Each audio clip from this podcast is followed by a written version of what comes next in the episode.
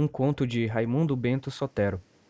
Dizem, e é verdade, que beira de praia é lugar por demais assombroso, o que confirmo, pois de certa feita, por noite morta, íamos, eu e meu pai, tangendo uns sulejos ao mercado do Chico Magarefe, pelo duro da costa da Barra do Remédio, no rumo de Bitupitá, que os antigos chamavam de Almas. Isto talvez por ter sido sítio assombroso em datas remotas, quando a certa altura da viagem Naquele pontal que vai da Picada Nova às Curimãs, nos deparamos com uma talotagem, aquele ser de aspecto monstruosamente feio e mais alto do que um pé de pau, batendo nas portas do céu, lá nas sumas alturas, sempre carregando um fardo enorme às cacundas, num caxingar de camiranga, coisa que até então eu só conhecia por ouvir dizer, tirado as histórias de Trancoso dos antigos em assombrosas bocas de noite, geralmente na debulha do feijão. Ora, pela fosforescência das ondas se esboroando na praia, de longe vimos aquele vulto descomunalmente alto para ser gente deste mundo, que pelo tamanho até parecia um gigante,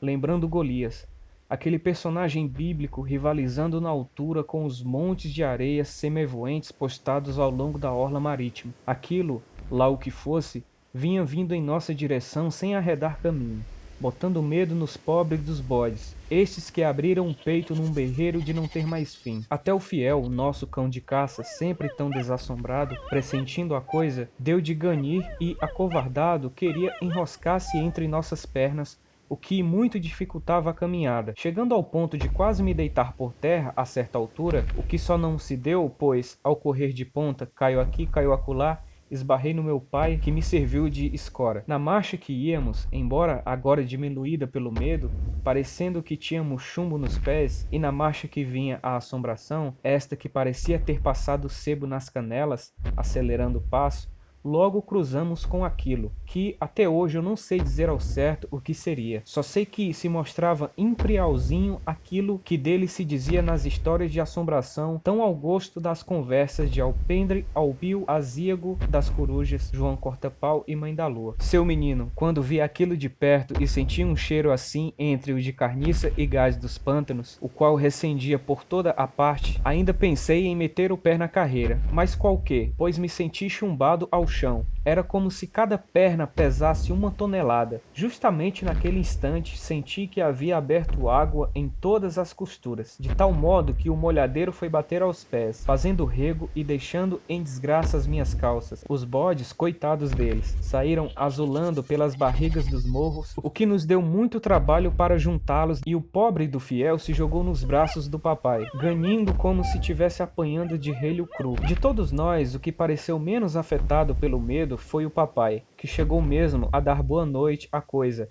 Boa noite, meu esta que nada respondeu e passou ao largo, como se não existíssemos. Foi então que o papai deu dois tiros para o alto, pois vinha armado de um Smith 38, salvo engano, para se proteger do que quer que fosse. Ora, quando o tiro falou, aquilo, fosse lá o que fosse, deu um estrondo e se desmanchou numa bola de fogo tirante, a azulada, que se esvaiu pelo espaço, deixando agora o mundo empestado de um cheiro nauseabundo que até hoje eu não sei definir, lembrando o enxofre. Ora, para os céticos, digo que tudo isso se passou comigo, pois juro que é verdade e dou fé. Quem diz assim sempre está mentindo, o que não é o meu caso.